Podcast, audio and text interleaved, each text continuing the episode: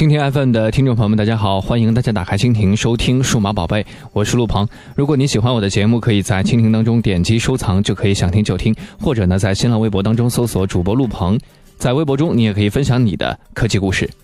很多人等 FaceTime 开放呢，已经等了六年了。说起 FaceTime，我们可以追溯到二零一零年的 WWDC 大会，当时呢，美国为我们带来了让人眼前一亮的 FaceTime。苹果一直都想用简单轻松的方式来诠释未来的视频通话，而 FaceTime 就是苹果的答案。它简单、方便、免费，用户可以简简单单的拿着手机，而非沉重的电脑，自由的躺在沙发上，甚至在极度浪漫的环境下与我们的亲朋好友或者爱人视频通话。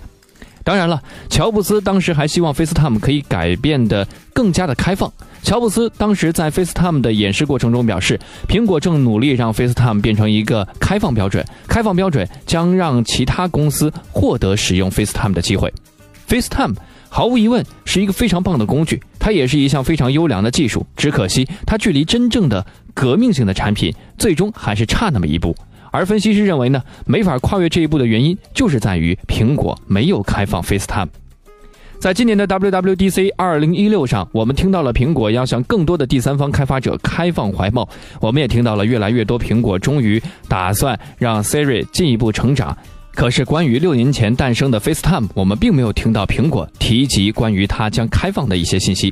毫无疑问，开放 FaceTime 将更多开源和授权技术集中到 FaceTime 身上，然后释放代码和许可，让更多第三方开发者参与进来。这对 FaceTime 绝对是一件好事儿。而且，苹果公司如果让更多第三方开发者知道其正在努力地满足他们开放 FaceTime 的要求，显然这对提高苹果公司的公关信誉也是非常好的。当然了，一些较大的科技公司也会对设计与 FaceTime 相关的应用和设备呢非常感兴趣。希望 FaceTime 能够早点开放吧。